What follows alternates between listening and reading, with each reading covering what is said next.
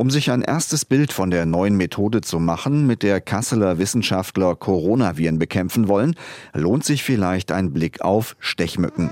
Es gibt ja diese elektrischen Insektenvernichter. Die Mücken geraten da rein, es macht und die Mücken sind hinüber. Etwas Ähnliches hat sich Martin Garcia für Coronaviren ausgedacht. Dem Physikprofessor der Uni Kassel ist nämlich aufgefallen, dass diese Viren empfindlich auf elektrische Spannung reagieren. Das Coronavirus hat eine Hülle und dann Stacheln und diese Stacheln sind ja Proteine.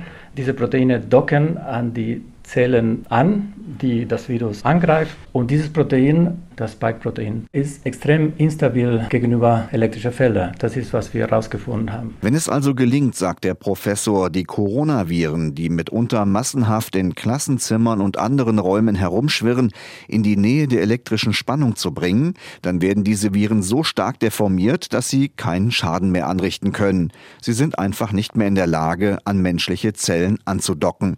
Und das, das ist ein Ergebnis der Kasseler Forschung schon bei sehr geringer Spannung. Viel weniger, als man bräuchte, um eine Mücke oder auch nur ein Bakterium zu töten. Elektrische Felder, die tausendmal kleiner sind als die, die andere Proteine zerstören könnten, können schon das Spike-Protein zerstören. Die Vorrichtung, die man dafür braucht, ist so simpel, dass sie ohne großen Aufwand in jede bestehende Lüftungsanlage integriert werden könnte, beteuert Professor Garcia.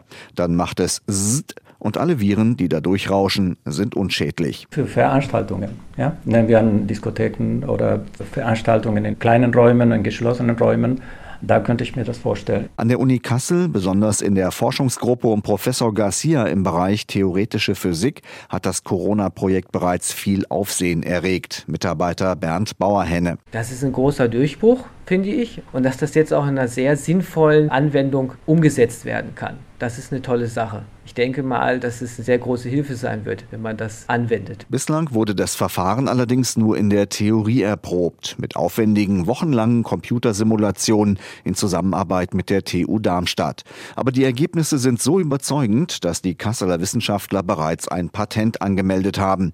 Dieses Patent wartet jetzt darauf, dass ein Hersteller zugreift und die Coronavirenkiller aus Nordhessen produziert.